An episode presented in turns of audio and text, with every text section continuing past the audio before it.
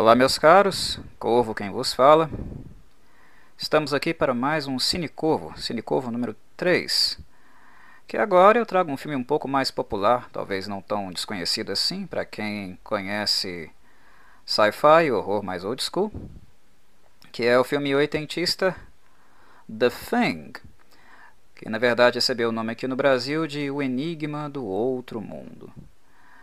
Esse filme, de 1982, foi dirigido pelo John Carpenter e que, na verdade, para o cinema não foi a primeira versão, mas a segunda. A primeira versão, chamada The Thing from Another World, uh, foi feita em 1951, dirigida pelo diretor Christian Nibi. Uh, a versão dele, de 51, digamos que ela é bem distinta do Carpenter. Do Carpenter é bem mais moderna eu creio que o Capta explora um pouco mais alguns outros elementos do que o Nib fez lá em 1951. A princípio, John Carpenter era muito.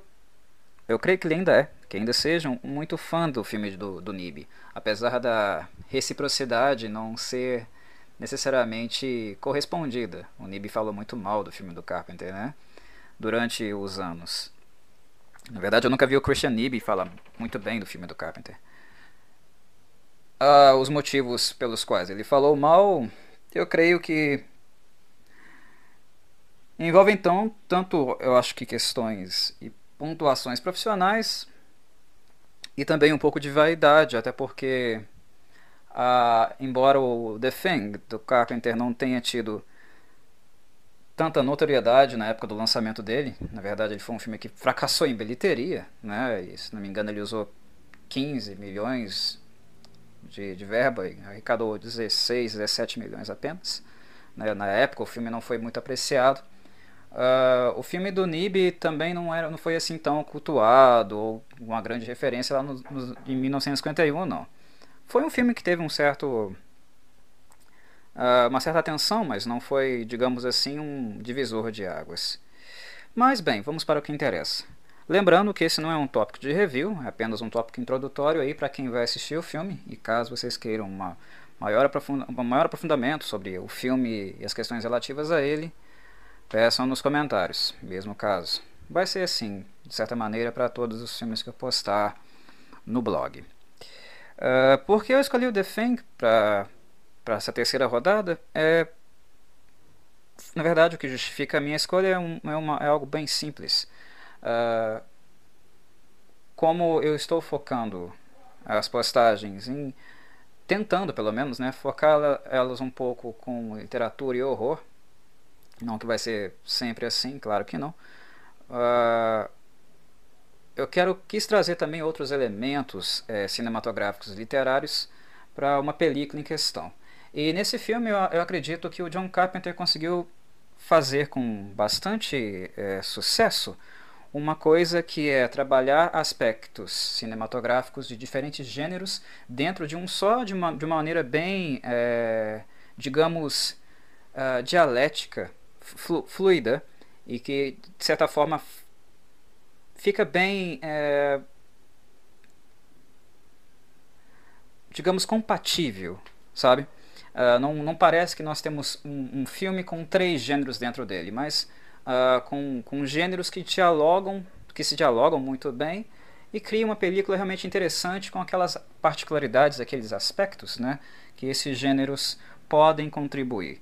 The Thing, eu considero o filme basicamente uma mistura de três gêneros cinematográficos. A ação, né, porque é um filme de ação, ele envolve ação. Uh, o sci-fi, que corresponde à, à coisa propriamente dita, as suas capacidades, a, a sua forma de proliferação. Não vou falar muito para não entrar aí no, no, campo dos spoilers. Esse filme é muito famoso, mas provavelmente teve, tem gente que ainda não assistiu. E em, em terceiro, o horror, propriamente dito. Porque a coisa é uma coisa realmente coisada, digamos. é bem por aí. Uh, as manifestações da criatura, o ambiente que é criado no filme muito em virtude da, da música do nosso estimadíssimo italiano Ennio Morricone, funciona perfeitamente para a película. É, se bem que, de alguma forma, a, a música que ele criou para a ambientação do, do filme foi bem é, esquartejada pelo John Carpenter. Para quem não conhece muito o Carpenter e os filmes, é, a primeira leva de filmes dele, né, os primeiros filmes mais old school do Carpenter, o Carpenter sempre foi alguém que via cinema também como algo voltado para o som, para essa ambientação sonora. É uma, como eu já havia falado no review que eu fiz do, do Halloween de 2018, que está aí no, na playlist do Papo de Curvo, o John Carpenter foi muito influenciado pelo Dario Argento, né? Uh, não no sentido fotográfico da, da imagem, tanto assim, mas pelo som. Né? Uh, o John Carpenter ele sempre gostou de música também. Ele vem de uma família musical. O cara era muito ouvinte de rock, sempre teve as suas bandinhas aqui a colar. Inclusive ele tá velhinho aí, já é, senil, né? Digamos assim, ele já entrou na senescência. É um cara ainda muito lúcido, né? Ainda trabalha e tal, mas é já alguém que já está na senescência, mas ainda continua fazendo seus shows com sua banda, com, com o filho dele, alguns amigos. Então ele sempre foi um cara muito musical. Ele sempre gostou de produzir a música dos filmes dele. Nesse filme ele trabalha com o Ennio, né? Só que o, o que o Ennio grava de, de música para o filme ele de certa forma acaba editando muito junto com o Alan Howard, que era um cara que ele trabalhava muito nessas películas aí musicais para os filmes dele. O que ele achou que seria compatível para o filme ele usou e aquilo que ele não achou que, achou que deveria descartar ele descartou. Isso foi mais ou menos quase uma hora mesmo de trilhas sonoras que o Ennio Morricone tinha gravado para o filme dele. Então digamos que a trilha sonora ainda do Ennio, né, é, ele usou a trilha sonora do Ennio para fazer a ambientação desse filme, mas com muitas é, edições em cima né? E, acaba que dá certo. O filme, é, o som do filme ele é muito simples, ele é bem minimalista, mas como todo toda música minimalista em filmes de horror, se ela é bem feita, se ela casa com as cenas e o, o, o clímax das cenas, é perfeito, é, funciona, cria-se um impacto emocional em quem está assistindo. Uh, não é a melhor faixa, não é a melhor trilha sonora dos filmes do Carpenter, longe disso, mas acaba funcionando sim, apesar desse Frankenstein que ele acaba criando com o que o Ennio tinha gravado a princípio.